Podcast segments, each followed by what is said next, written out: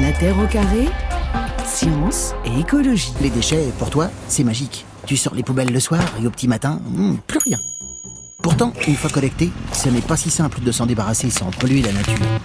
Alain, un jour une question 2015, déchets le trop-plein, dossier de la Terre au carré avec euh, nos amis de reporters dont nous sommes partenaires. Marius Rivière, c'est vous donc qui avez réalisé cette enquête, quatre volets. Comment est-ce que vous avez euh, travaillé pour explorer euh, cette question et cette nébuleuse quand même du déchet hein?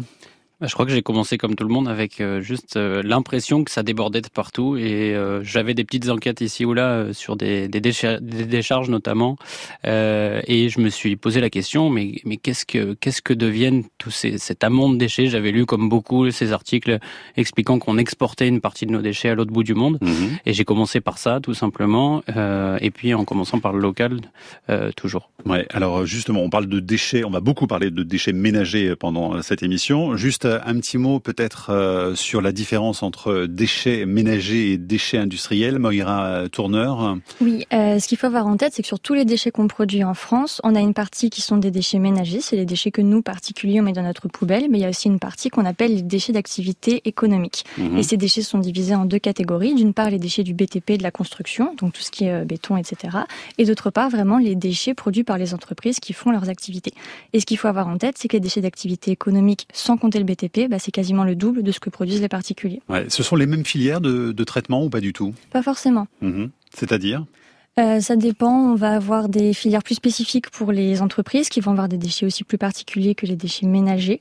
Donc globalement, on va avoir des choses séparées. Après, des charges incinérateurs, ça peut s'y recouper, sachant qu'on va avoir des petites entreprises au sein des villes qui vont aussi mettre leurs déchets dans les poubelles des villes. Et donc là, mmh. ça va être collecté et géré ensemble. Marius Rivière, dont je le disais tout à l'heure, des déchets, euh, chaque Français en produit euh, énormément. On est même au-dessus de la moyenne européenne, hein, c'est ça hein? Ouais, ça m'a surpris, mais effectivement, on est légèrement au-dessus. Je crois de 30 kilos de plus. la moyenne européenne, je crois, est à 525 kilos, je crois, par habitant C'est ça. et par an.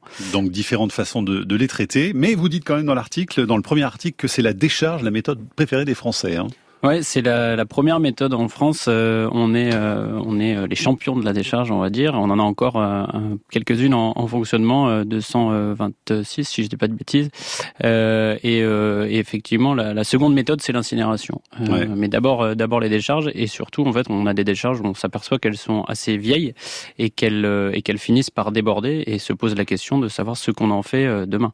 Ouais. Pourtant, cette mise en décharge reste massivement utilisée en France malgré toutes les pollutions qu'elle génère, parce que c'est l'objet aussi de ce premier article. Alors qu'est-ce que ça pose comme problème très concret? Parce qu'évidemment, euh, les décharges sont loin de nous, euh, les incinérateurs brûlent nos déchets, et tout ça, on le voit pas. Hein. Donc qu'est-ce que ça a comme effet? Bah, Les décharges, vraiment, le, le, principal problème, et ça se comprend très bien, c'est qu'on entasse des déchets qu'on recouvre ensuite de terre. Donc vous imaginez bien déjà pour les riverains, c'est euh, une calamité. dans l'enquête, on s'intéresse à une décharge qui est au, nord de Marseille, au Pen Mirabeau, et les habitants sont évidemment euh, incommodé. Alors je vous laisse imaginer ce que ça donne avec des températures caniculaires, avec euh, un télétravail imposé, donc des gens qui sont bloqués chez eux avec euh, des odeurs pestilentielles. Mhm. donc ce que ça pose problème comme problème, pardon, c'est d'abord pour les riverains, évidemment, ils sont incommodés. le problème suivant, c'est effectivement une pollution, pollution de l'air d'abord. il y a de très fortes émissions de CO2, mais aussi de méthane, qui est un gaz extrêmement polluant, bien plus que le CO2. donc ça, c'est un des nombreux rejets. Et puis il y a des, des rejets évidemment dans le sol avec la putréfaction euh, euh, des déchets euh, qui peut qui peut s'infiltrer dans les sols évidemment. Nathalie Gontard, alors vous qui êtes spécialiste des, des, plastiques justement, qu'est-ce qu'ils deviennent une fois qu'ils ont été envoyés par exemple dans, dans les décharges? C'est quoi le circuit normal? Bah, le circuit normal, c'est un petit peu le même que ce que l'on vient d'évoquer. la grande majorité et, pour l'instant incinéré, avec d'énormes problèmes d'émission. Ensuite, on en a une grosse partie qui est enfouie, une partie à peu près équivalente qui disparaît. On ne sait pas où ça passe. Et ensuite, environ presque un tiers. C'est-à-dire bah, ça, ça disparaît que ça disparaît. On ne sait pas ce que ces déchets plastiques deviennent. Mais ils viennent, ils vont dans la nature, c'est ça euh?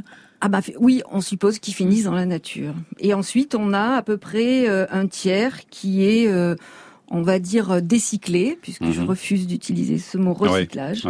Et donc du coup, en fait, on peut dire que on a, on en a à peu près un tiers qui euh, qui est incinéré et donc qui crée des problèmes environnementaux au niveau des émissions de gaz à effet de serre, de particules, etc. Et puis les deux tiers restants qui viennent grossir un réservoir de micro et de nanoparticules qui vont persister pour plusieurs siècles. Ouais. Moira euh, Tourneur, donc on voit que le fait d'enfouir, hein, puisqu'on parle là des décharges pour l'instant, euh, enfouir nos déchets, les faire disparaître, euh, ça a un coût donc pour la santé et l'environnement. pourquoi est-ce qu'on garde encore ce mode de fonctionnement? Pourquoi la décharge reste massivement utilisée en France? Parce que c'est dur de sortir d'un système comme ça en claquant des doigts et ça c'est pas facile. Et aussi parce que derrière on se pose pas la question. Euh, en fait là pour le moment on prend le problème en disant ok on produit des déchets qu'est-ce qu'on en fait derrière? Alors que la logique voudrait qu'on se dise comment on réduit nos déchets. Mhm. Comme ça on en a moins à traiter. Parce que vu le volume actuel bah oui on peut pas tous euh, les recycler, décycler pour reprendre le mot de Nathalie qui est excellent. Et donc on se dit bon bah ok il faut les gérer. Bon bah on va les envoyer en incinération, on va les envoyer en décharge. Parce qu'on se pose pas la question correctement au départ. C'est ça, mais ça c'est la morale de l'histoire finalement. Hein. Ce sera notre conclusion tout à l'heure, c'est qu'évidemment il faut produire moins pour éviter d'avoir à traiter tous ces déchets. Seulement malheureusement on en a plein aujourd'hui. Alors pourquoi est-ce qu'on utilise encore beaucoup les, les décharges Et bah, je ne sais pas pourquoi on utilise encore beaucoup les décharges, parce que par ailleurs ça coûte extrêmement cher de d'utiliser des décharges. Euh, mais en tout cas, on ne fausse pas les choses correctement. C'est-à-dire, ce que j'aimerais rappeler, c'est qu'on a 30% des déchets qu'on envoie en incinérateur et en décharge qui sont des biodéchets. Donc concrètement, on brûle de l'eau ou on mmh. enfouit de l'eau qu'on pourrait valoriser pour faire du compost. Donc là, on a dans tous les cas un problème avec ça. Mmh. Marius Rivière, la différence entre décharge et centre d'enfouissement, c'est quoi? Euh, il y en a pas. Euh, a priori, c'est exactement le, les mêmes termes. Décharge, c'est le mot que nous on va employer, et, et site, euh, site, je sais pas, ça peut ça peut varier entre site de stockage, centre de stockage, centre d'enfouissement, mais ce sont euh, ça, ça, recouvre euh, effectivement les mêmes infrastructures. Parce que les industriels qui sont derrière ces centres d'enfouissement expliquent que la nature reprend ses droits ensuite par dessus, que c'est bien fait, qu'il y a des isolations avec des bâches, etc. on, on était allé faire un reportage d'ailleurs dans un centre d'enfouissement pour essayer de le constater en tout cas. Euh, donc, ils sont complètement en opposition avec ce que vous dites sur la pollution en l'occurrence et les odeurs même. Ben ouais, moi je vous invite à aller voir euh, c'est les, les, riverains de, de, ce centre de stockage qui s'appelle euh, euh, l'Écopole. C'est un nom assez vertueux, mais, mais qui recouvre finalement euh, une fonction bien précise, c'est la décharge. Et pour le coup, ça c'est près de Marseille. Hein. C'est près de Marseille, oui. effectivement, pour le coup là, on a on a vraiment un, un, ancien vallon qui a été comblé petit à petit, recouvert de terre chaque soir, et qui est devenu une, une, vraie montagne, une vraie colline de déchets. Il y a beaucoup, enfin Zero Waste a notamment documenté ça, mais il y a beaucoup d'interrogations aussi sur la durabilité de ces bâches qui stockent ces déchets. Euh, aller fouiller une décharge aujourd'hui pour, euh, pour voir si la bâche est encore euh, imperméable, je pense qu'aucun industriel n'est capable de le, de le prouver. Donc ça pose, ça pose de sérieuses questions. Je voudrais juste revenir sur pourquoi est-ce qu'on est, on, on, choisit les décharges. C'est aussi parce que ça coûte moins cher. Euh, ça coûte moins cher pour les collectivités euh, aujourd'hui de, de, de mettre nos déchets en décharge. Je crois que la tonne est à 79 euros en moyenne, c'est les chiffres de l'ADEME. Mmh. Et pour l'incinération, je crois que c'est plus de 130 euros, je crois que. Moira Tourneur. Bah, ce qu'il faut garder en tête, c'est que qu'on parle de l'incinération, de la mise en décharge, ça va pas coûter moins cher pour très longtemps parce qu'on a des augmentations de taxes qui sont prévues. Donc justement, on a plein d'incentives pour dire on sort de ces modes de traitement qui sont polluants. Mmh. Donc c'est moins cher pour le moment, mais c'est clairement pas une solution d'avenir.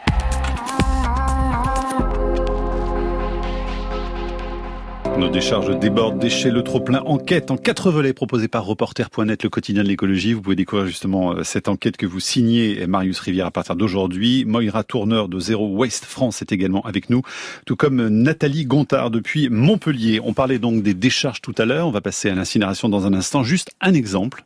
Vous le citez justement dans cet article, celui de la Corse où la gestion des ordures ménagères provoque des crises sur, euh, sur l'île.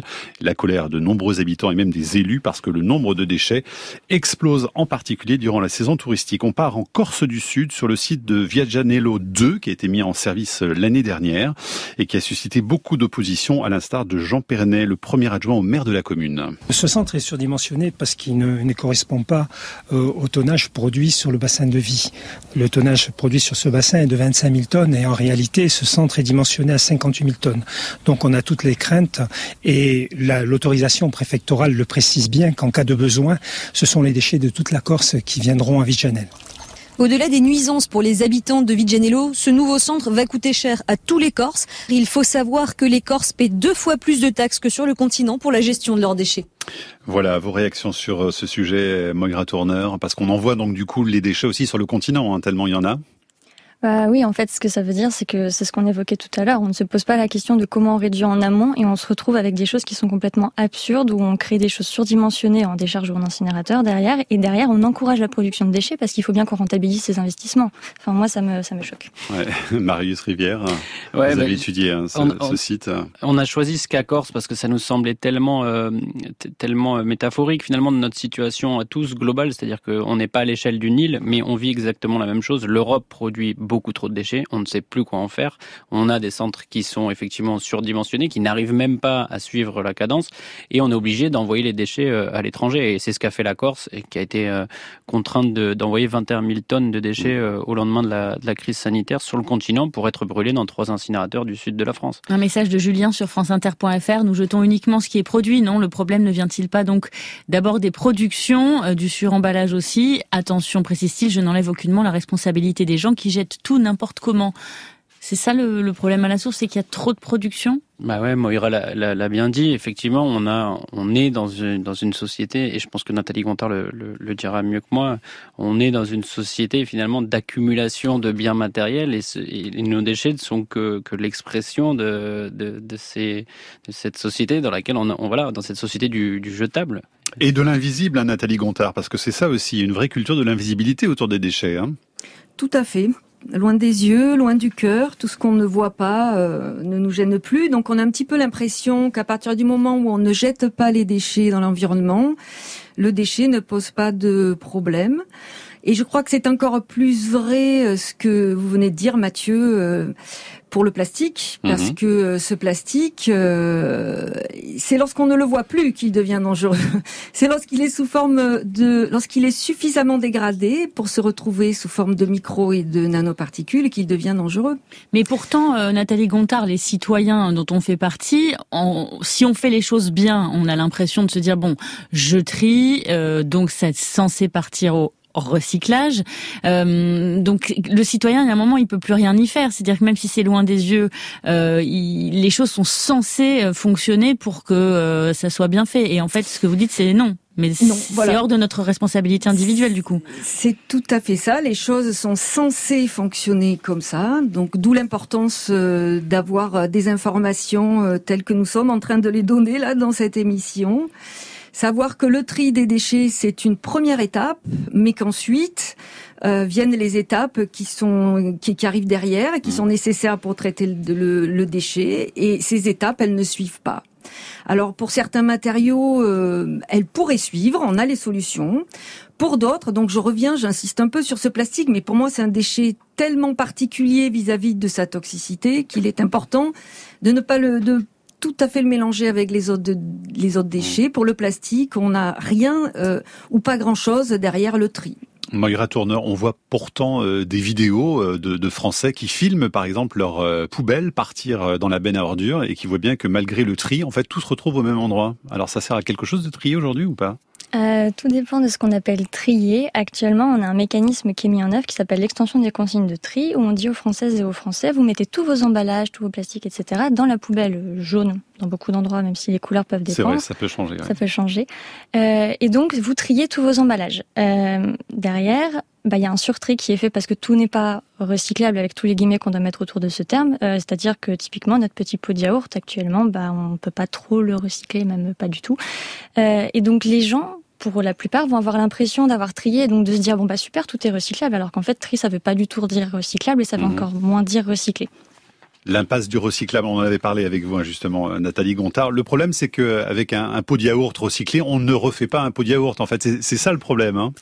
C'est exactement ça. Ce que l'on appelle recyclage n'est en fait qu'un décyclage. Alors un recyclage, si on pouvait refaire le même pot de yaourt à l'infini, mhm. il n'y aurait plus de déchets de pot de yaourt. Hein. Sauf que là, en fait, ce qu'on appelle recyclage, c'est euh, du décyclage. C'est-à-dire qu'on va chercher de nouveaux débouchés pour des plastiques qui sont dégradés et qui ne seront plus retransformables pour un nouvel usage. Et ce qui, en fait, ce qui, juste pour finir, ce qui signifie, c'est qu'ils sont stockés pendant quelques mois ou quelques années sous la forme d'un d'un pull, d'une chaise, d'un cintre, enfin ce que vous voulez quoi. Et dans les faits, euh, Moira Tourneur, il y a combien de recyclage fait euh, effectivement en France aujourd'hui? Sur les déchets ménagers, on a quasiment la moitié des déchets qui vont partir en recyclage, sachant que ce que j'appelle recyclage, c'est pour euh, les produits, euh, enfin nos objets, mais aussi pour les biodéchets, c'est-à-dire qu'on va valoriser organiquement et cette valorisation matière, on appelle ça une forme de recyclage. Euh, donc ouais, il y, a, un chiffre, moi j'avais lu un chiffre qui tourne que c'est à peu près seulement 15% en fait, que même la, la France est en dessous euh, de la moyenne euh, européenne, me semble. Ça va dépendre des matériaux, euh, parce qu'en fait on va avoir des choses. Le plastique, on est très très bas dans les taux, et là on est carrément pas au niveau de la moitié. Euh, j'ai pas le chiffre en tête, mais le chiffre que j'ai en tête, c'est que sur tous les emballages plastiques qu'on met en marché, on a que 65% qui sont recyclables. Hmm. Donc déjà 100% n'est pas recyclable dans ce qu'on vous propose à la vente, et donc ça veut pas dire que ces 65% sont recyclés. Marius Rivière, donc on a parlé des déchets et les incinérateurs. Donc euh, c'est l'autre moyen euh, utilisé. Là aussi, ça génère énormément de polluants dans l'environnement. Comment on arrive à le savoir d'ailleurs? Quelles sont les études qui sont menées et qui peuvent être des études de référence sur la question? Euh, il y a plusieurs choses sur les sur les pollutions d'incinérateurs. Il y a d'abord les émissions de CO2 qui sont elles vraiment massives. Euh, on estime qu'une tonne de CO2, euh, grosso modo, enfin pardon, une, tonne, de, déchets, voilà, une tonne de déchets brûlés euh, produit 500 kilos de CO2. Alors si on rajoute même 800, hein, le, chiffre était 800, dans notre article. Ouais. Euh, et, et, en fait, les chiffres varient. Alors pourquoi? Parce qu'il y a une partie de ce qu'on appelle le CO2 biogénique, c'est-à-dire c'est le CO2, c'est ce que les industriels mettent en avant. c'est du CO2 qui de toute façon ce serait, euh, ce serait euh, émis, enfin aurait été émis dans la nature par simple décomposition mhm. naturelle. Euh, en l'occurrence, la combustion, elle, produit en plus, voilà, un, sacré paquet de, de, CO2. Donc ça, c'est la première chose, le CO2. Donc avec 13 millions de déchets, ça peut faire beaucoup, beaucoup d'émissions de CO2. Hein. Voilà, c'est quasiment un pour un en fait, hein. une tonne de mhm. déchets, une tonne d'émissions de, de, CO2. Euh, donc ça, c'est les CO2, c'est une première chose. Et après, il y a, il y a tout un cocktail de, de pollution. Et là, pour le coup, la liste est, est assez longue. Euh, mais nous, on s'est intéressé en particulier aux dioxines. Euh, et là, c'est une matière euh, qui est classée euh, cancérigène. Ce sont plusieurs éléments qui sont issus de la combustion. et là, pour le coup, ils sont classés cancérigènes par, par l'OMS. Et, et, ça, ça a un impact direct pour les habitants autour, de, autour des incinérateurs. Il y avait une étude qui avait été faite aux environs de l'incinérateur d'Ivry-sur-Seine, hein, justement, par Toxico Watch, pour le compte du collectif 3R, et qui s'est penché justement sur ces pollutions. Qu'est-ce qui en ressort? Là, ce sont les taux les plus élevés en Europe de dioxine relevé euh, relevé par n'importe quel institut, euh, à tel point que l'agence régionale de santé a pris les choses au sérieux et a interdit, euh, notamment aux habitants des alentours, a interdit aux habitants de, de manger des œufs qui étaient produits aux alentours de l'incinérateur parce que les œufs étaient justement les modèles hein, autour de, de, ces travaux. Hein. Ouais, ouais, les œufs sont un des un des outils pour évaluer effectivement la toxicité, la toxicité des, des dioxines. Et là, ces derniers jours, il y a une information qui a tourné comme quoi l'incinérateur le plus polluant de France était celui du Mirail à Toulouse. Qu'est-ce qui fait qu'un incinérateur est plus polluant qu'un autre? Bah, c'est d'abord la vétusté des installations. Euh, celui de Toulouse est, un des histoire de filtre. Euh... probable. Enfin, il y a une part, euh, notamment, une, à mon avis, une histoire de filtre. Je suis pas expert technique sur le sur le sur le sujet, mais en tout cas, la vétusté en général de tout de toutes les installations fait qu'on a des, des niveaux de pollution qui sont euh, euh absolument ahurissants pour pour l'exemple de Toulouse. Euh, en l'occurrence, celui de d'Ivry Paris 13, c'est ce que met en avant le SICTOM qui gère le site, c'est de dire on va l'actualiser, on va le mmh. faire rentrer dans le 21e siècle. Ce à quoi on peut opposer qu'il aurait peut-être été euh, possible d'envisager une autre façon de traiter de ces déchets plutôt que de continuer dans une fuite en avant euh, à aller continuer de brûler nos déchets. Bon, il y a quand même de bons exemples. Hein. On partira à Besançon tout à l'heure parce que c'est les bons élèves de la France sur la question. Euh, Moira Tourneur, avant de passer à Camille Passever, juste un petit mot encore sur le CO2 parce qu'on apprend dans l'enquête de reporter que les incinérateurs ne sont pas régulés par le système d'échange de quotas d'émissions de CO2 au niveau de l'Union européenne. C'est-à-dire que les émissions ne sont pas prises en compte dans le système d'échange et de compensation. C'est quand même fou, non? Euh, c'est fou, mais l'Europe, elle s'est intéressée à ce sujet parce qu'avec le marché carbone, elle a fait rentrer l'incinération dedans, si mmh. je ne C'est tout récent, Mais c'est extrêmement récent, ça date de cette année ou l'année dernière, je crois. Donc à terme, effectivement, les, les, émissions de CO2 des incinérateurs vont être prises en compte dans, dans ces... Il était temps. Hein. Et il était temps, quand même.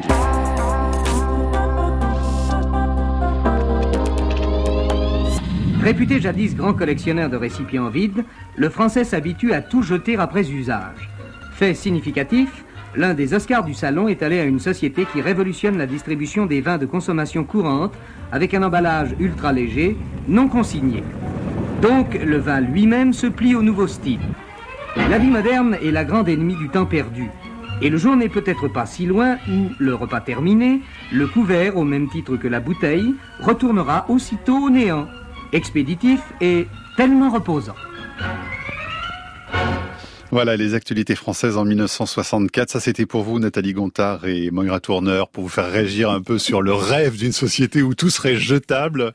C'est juste le cauchemar, hein, parce que c'est votre lutte aujourd'hui à Zéro Waste France. Hein. Oui, oui, tout à fait. Euh, c'est ce qu'on dénonce. Alors, on n'est on plus à la même époque. Hein. Dans les années 60, c'était vraiment présenté comme un gage de modernité. Ça allait révolutionner euh, la vie pour les femmes, notamment. Euh, aujourd'hui, le problème, c'est que le plastique en mm. particulier bah, n'a rien de soutenable et de durable et qu'on ne peut pas dire tout retourne au néant parce qu'en plus ce n'est pas vrai. Nathalie Gontard, la seule réponse pour euh, nos déchets aujourd'hui, c'est vraiment la réduction massive de la production. Hein. Il y a un message à entendre, c'est celui-là. Hein. Oui, réduction de consommation. Il faut qu'on sorte de cette addiction euh, aux biens matériels, hein, biens matériels sous lesquels nous croulons. Alors c'est très marrant d'entendre parler du du temps gagné. C'est vrai que quelque part on en gagne et qu'on est devenu un petit peu accro à ce temps gagné. Sauf qu'il faut quand même bien savoir qu'on en perd maintenant beaucoup pour euh, produire ces objets, tous ces objets dont nous nous entourons, dont beaucoup sont en plastique parce qu'ils sont moins chers, pour les produire, pour les utiliser, mais maintenant en plus pour gérer leurs déchets. Donc ça a un coût certes économique, mais encore euh, autre Hein. Et ce qu'il faut rappeler aussi, Nathalie Gontard, on parlait euh, pêche là il y a quelques minutes, c'est que euh, une grande partie de ces plastiques finalement là dont vous parliez qui disparaissent, donc qui se retrouvent euh, notamment dans les océans, on se les reprend aussi nous dans notre corps après en, en consommant, en mangeant, non? Alors ça, c'est vraiment la particularité du plastique. Hein. C'est le seul matériau qui ne réintègre aucun des cycles biogéochimique. Donc oui, quand le plastique devient, et c'est inexorable, il n'y a pas d'autre euh, possibilité, devient une petite particule, il finit par se balader bah, dans les airs, donc nous le respirons, mais aussi dans l'eau. Et là, actuellement, toutes les recherches montrent qu'on en trouve. Euh, en fait, euh, ces particules de plastique, chaque fois qu'on en trouve, pardon, chaque fois qu'on en cherche, mmh. on en trouve. Et on en a mmh. trouvé dans tous les organes, et on en trouve de plus en plus. Donc nous sommes en train de nous plastifier. Ouais, malheureusement. Ouais. Marius Rivière. Alors dans cette enquête de reporter, il y a quand même des bonnes nouvelles parce que là, ça y est, on a fait l'état des lieux hein, entre les décharges, les incinérateurs et puis il y a d'autres moyens aussi de se débarrasser des déchets. Mais il y a quand même des territoires plus vertueux et qui sont assez performants en matière de réduction des déchets. Et vous êtes allé pour ça euh, dans le Grand Besançon. Alors qu'est-ce qu'on y fait exactement? Racontez-nous. Euh, je trouve assez euh, génial ouais, l'exemple de Besançon. Euh, il a des limites et je pense que Moira l'évoquera, mais en tout cas, il a le mérite, en tout cas, d'avoir tenté de remettre en cause des méthodes qui, qui montraient leurs limites. Et en l'occurrence, l'incinération s'est posé la question il y a une trentaine d'années de renouveler l'autorisation d'un four, un des deux fours de l'incinérateur. ça coûtait des millions d'euros. C'était un temps très long, des investissements massifs pour la collectivité, et ils ont fait le choix de ne pas renouveler ce four et plutôt d'essayer de réduire en amont ce, qu'on, ce, à quoi on appelle aujourd'hui euh, pour sortir de l'incinération. Et aujourd'hui, ah, comment ils ont fait? Bah, notamment en mettant en place ce qui s'appelle la tarification incitative, si je dis pas de bêtises. La redevance incitative. Voilà, la redevance incitative. en 2012. Hein. L'idée, c'est tout simple, c'est de dire euh, plus vous plus vous produisez de déchets, plus vous payez. Vous avez une part fixe sur votre taxe d'ordure ménagère et puis il y a une part variable qui dépend euh, de votre de votre poids de, de, votre poubelle. Et donc ils ont pucé toutes les poubelles et donc à chaque fois que le camion prend votre poubelle, il est pucé et vous savez combien pèse votre poubelle. Mais comment ils vérifient? Parce que alors euh, je vois toujours le mal, excusez-moi, mais je veux dire qu'est-ce qui dit que le voisin va pas aller mettre ses déchets dans la poubelle du voisin pour payer moins cher? Alors j'en ai parlé avec les élus, il paraît que c'est effectivement ce qui est arrivé parce que ah. forcément euh, reste que ça les résultats. C'est ce que ferait Camille par exemple pas du tout, hein, mais j'aurais peur qu'on me le fasse. Mais je comprends. Euh, il paraît qu'il y a quelques poubelles qui ont été cadenas... Enfin, voilà, on a mis en place un système de verrouillage en fait par les de verrouillage par les particuliers. Donc voilà, c'est un des moyens de lutter contre ça. Quoi qu'il en soit, les résultats sont là. Euh, Besançon a aujourd'hui le, le, le, plus petit tonnage par habitant euh, de, enfin, de, de, sa poubelle. Quoi. Antoine demande lui sur franceinter.fr si, comme le problème des déchets vient du, du fait de leur production en amont, pourquoi ne pas faire payer ceux qui les produisent plutôt que de faire payer les collectivités bah donc les consommateurs, mais aussi euh, les industriels, Moira Tourneur. Absolument, euh, remarque hautement pertinente. Et nous, c'est, enfin, c'est l'un de nos combats chez Zero Waste France, c'est-à-dire que la question des déchets, c'est un problème de consommation, mais cette consommation, elle découle d'une production. Donc, on va nous dire, on a une taxation en aval au niveau des consommateurs, consommatrices et des collectivités, donc du contribuable. Et pour ce qui est des producteurs, on estime que les choses sont prises en charge à travers le système de REP, responsabilité élargie du producteur. Je suis coca, je mets en marché euh, du coca dans des bouteilles en plastique. Ces bouteilles vont devenir un déchet, donc euh, je dois prendre en charge la fin de vie de, ce déchet et donc je vais payer pour ça à travers euh, tout un système. Il y a de l'argent qui est versé aux collectivités, etc. En termes d'ordre de grandeur, la gestion des déchets, ça coûte à peu près 20 milliards d'euros par an. Les éco-contributions, ça représente 1,4 million pardon, 1,4 milliard en 2017. Donc on n'y est pas du tout en fait en termes de financement. Les producteurs s'acquittent certes d'un financement, mais qui est minime par rapport à ce que nous contribuables on paye. Donc il y a tout à fait un enjeu de dire ok comment on re-responsabilise les responsables, qui sont tout le monde, les consommateurs, consommatrices, mais aussi et avant tout les producteurs de produits qui deviennent des déchets. Sauf que Nathalie Gontard, est-ce que les collectivités justement sont suffisamment euh, incitées financièrement à réduire la production de déchets? Parce que ça passe aussi par ça. Oui, tout à fait. Euh, les collectivités sont incitées, mais euh, mais, mais le problème, c'est que cette réduction, je crois qu'on l'a dit, hein, euh, certes, il y a le citoyen, je crois qu'il a son rôle à jouer, et je pense qu'il le, qu'il le joue vraiment. On a quand même actuellement une réduction de la consommation de pas mal de matières plastiques. Je pense qu'on en a pris conscience. Mmh. Il y, a, il y a eu des interdictions, on n'utilise plus de sacs, on n'utilise plus de bouteilles. Tout ça, ça nous, euh, cela nous manque pas. Mais par ailleurs, on a énormément aussi de, de nouveaux progrès et notamment toutes les transitions. Par exemple, quand on parle de transition écologique, de transition numérique, où finalement on va faire le bilan carbone, mais sans prendre en compte la production de certains déchets et notamment de déchets euh, plastiques. Parce que, in fine, très souvent, les solutions, elles permettent de réduire les empreintes carbone, mais elles augmentent les empreintes plastiques qui ne sont pas comptabilisées. Parce que, comme euh, Moïsa vient de, vient de le dire sur la responsabilité élargie du producteur, en ce qui concerne les plastiques, euh, l'effet toxicité va se manifester plusieurs dizaines d'années, voire centaines d'années après l'utilisation. Donc je vois absolument pas comment on va pouvoir tenir euh, pour responsable, euh, par exemple, le producteur de la bouteille pour euh, l'effet que cette bouteille aura sur les générations à venir.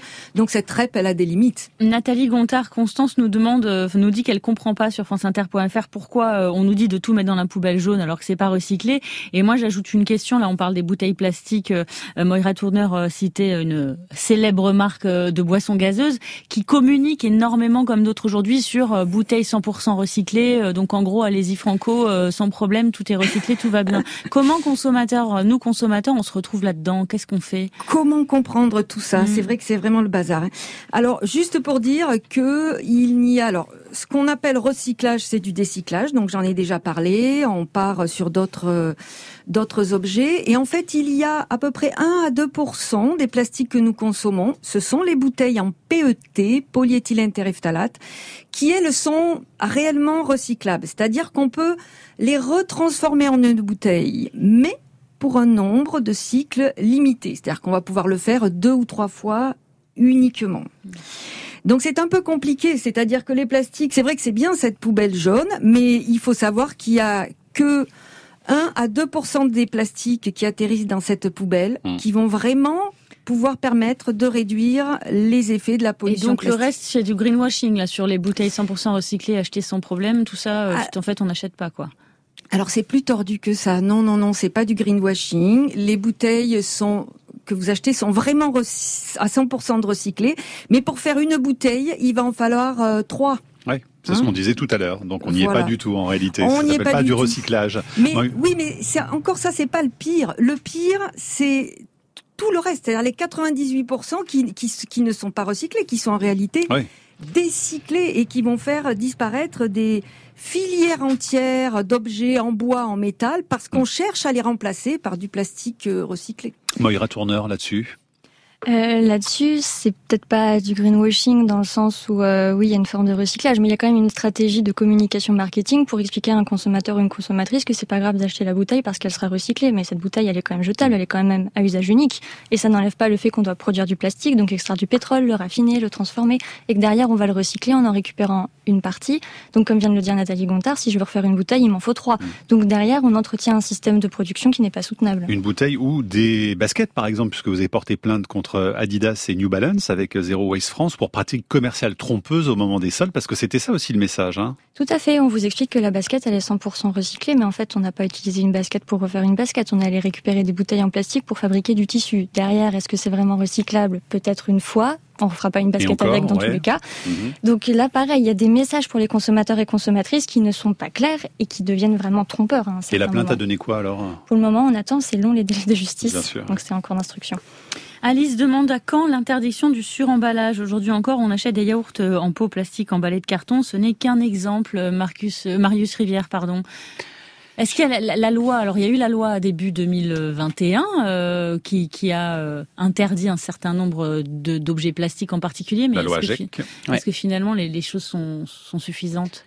Je pense qu'on l'a pointé aussi, c'est un peu les limites de comment faire appliquer la loi. On est tous, nous, euh, on, voit tous des sachets plastiques qui continuent d'être utilisés, des bouteilles plastiques jetables. Donc, euh, je pense que c'est surtout notre addiction au plastique. Nathalie Gontard l'a bien dit, c'est notre addiction au plastique qu'il faut, euh, sur laquelle il faut rompre, parce que parce qu'on se rend bien compte. Et c'est Jeanne Guien que j'interroge dans, dans, dans l'enquête qui le disait très bien. Elle nous dit le recyclage, ce n'est qu'un autre mot pour dire jetable. Et en fait, c'est quelque chose qui m'a percuté à ce moment-là et que, que je, et que je comprends un petit peu mieux maintenant, euh, ce n'est ce n'est en rien une pratique euh, une pratique viable. Alors comment on fait justement pour lutter contre les emballages jetables? C'est quoi votre préconisation à Zero Waste France? Bah, Nous, ce qu'on fait à Zero Waste France, c'est du plaidoyer, c'est-à-dire que nous, on va parler aux politiques, on va parler aux industriels pour porter cette voie de la réduction des déchets, parce que le citoyen, la citoyenne tout seul, toute seule ne peut pas. Donc on peut faire des éco-gestes dans notre coin, mais on a aussi besoin de collectifs pour pouvoir porter cette voie. Mais quand vous préconisez la consigne, par exemple, ça c'est aussi un, un, exemple concret de ce qu'on peut faire. Hein consigne pour réemploi. Absolument. Voilà. Il faudrait la régénéraliser aujourd'hui. Tout à fait. Si on veut sortir du suremballage et notamment plastique à usage unique, on est obligé de se dire on va devoir investiguer d'autres choses et c'est pas passer du plastique à usage unique au papier à usage unique. C'est vraiment aller sur des systèmes de réemploi. On va prendre des emballages, on va les laver et on va les réutiliser telle quelle pour éviter d'avoir trop de déchets à gérer. Sur la consigne, notamment euh, sur euh, remplacer par exemple les bouteilles par des bouteilles en verre, il y a aussi des polémiques là-dessus parce que sur le, les histoires de transport, etc., le verre est plus lourd, donc ça ferait plus d'émissions de CO2. Euh, c'est très compliqué encore tout ça. Parce que là, on n'est que sur un, un, seul critère qui est le transport, mais sauf qu'en fait, il faut analyser l'ensemble du cycle de vie, la production du plastique et l'ultra Et là, on est vraiment gagnant dans ces cas-là alors? Bah, On est gagnant si on fait des systèmes qui sont localisés. Donc si on veut faire de la consigne, il faut qu'on maille le territoire national dans chaque région et pas qu'on ait un système de lavage parce que là, ce sera pas pertinent. Nathalie Gontard, vous êtes euh, notre invitée avec euh, Moira Tourneur euh, et également Marius Rivière pour cette enquête reporter. Pourquoi est-ce qu'on est aussi mauvais en France sur ces questions, Nathalie Gontard, sur la, la capacité justement à réduire notre production et nos déchets? Pourquoi dites-vous qu'on est aussi mauvais? Je ne crois pas qu'on soit euh, si mauvais que ça. C'est vrai qu'on n'est pas très bon, mais enfin on n'est pas plus mauvais que nos voisins, je crois. Euh, enfin, peut-être que Moira, je sais pas, ou Marius, si. Vous citez l'exemple de la Sardaigne, par exemple, hein, Marius Rivière, qui fait aussi office de bon élève. Hein. Bah, vis-à-vis, en tout cas, de la Corse, qui était, voilà, la comparaison se tenait, euh, c'est deux îles voisines. Ce qui me paraissait intéressant sur la Sardaigne, c'est qu'il y a une vingtaine d'années, ils étaient dans un tout incinérateur, et aujourd'hui, ils en sont sortis justement un peu à l'instar de de ce qu'a fait Besançon, en privilégiant une réduction en amont des déchets avec des meilleures consignes de tri, avec euh, du compostage, de la méthanisation, euh, voilà, capable d'éliminer les déchets en amont. Mais est-ce qu'il n'y a pas quand même, Nathalie Gontard, euh, une forme de business aussi qui s'est développée tout autour de ça et qui fait que finalement les choses vont, vont, vont, mal, quoi, parce que c'est devenu un business et que c'est très lucratif? Ah, oui, oui, c'est clair. Ce sont des usines à gaz que l'on continue à, développer, c'est-à-dire qu'au lieu de trouver une autre façon d'être, voire même de vivre, de faire, eh bien, on va rajouter euh, quelque part euh, une, étape avec ce que l'on sait faire. Et lorsqu'on fait du recyclage, enfin du décyclage, excusez-moi, c'est exactement euh, ce qu'on fait, c'est-à-dire que on, on s'enferre dans des dans des progrès qui sont en continuité, alors qu'on aurait besoin de progrès mm. en rupture, où on irait voir euh, ailleurs, on, aurait on irait explorer d'autres mm. horizons que ces progrès euh, qui sont technocentrés ou plutôt euh, matériels centrés. Allez, il nous reste 30 secondes. Edwige nous écrit à propos de Besançon, le X, c'est que depuis la mise en place du paiement au poids, les forêts alentours sont remplies de déchets jetés partout. Donc c'est pire. Que, que, dit-on, Moira Tourneur ou Marius Rivière? Bon, ouais, je sais pas. Bon, j'y vais. Euh, en bon, dépêchez-vous en tout cas. Ce qu'il faut avoir en tête, c'est quand on met en place euh, cette redevance incitative, c'est un tout Besançon. Ils ont mis en place une politique globale de prévention avec de la communication aux usagers, le fait de mettre en place du compostage, etc. Donc il y a ce qu'on voit et puis il y a aussi les chiffres qu'on va mesurer derrière. Merci à tous les trois. Déchets partout, justice nulle part. Ça va sortir le 6 octobre. Euh, Moira Tourneur. Je renvoie sur Plastique le grand emballement chez Stock pour vous, Nathalie Gontard, et donc l'enquête reporter. Deux articles déjà en ligne sur reporter.net et puis les deux suivants. Le troisième demain et le quatrième samedi. Merci beaucoup, à bientôt. La Terre au carré est un podcast France Inter.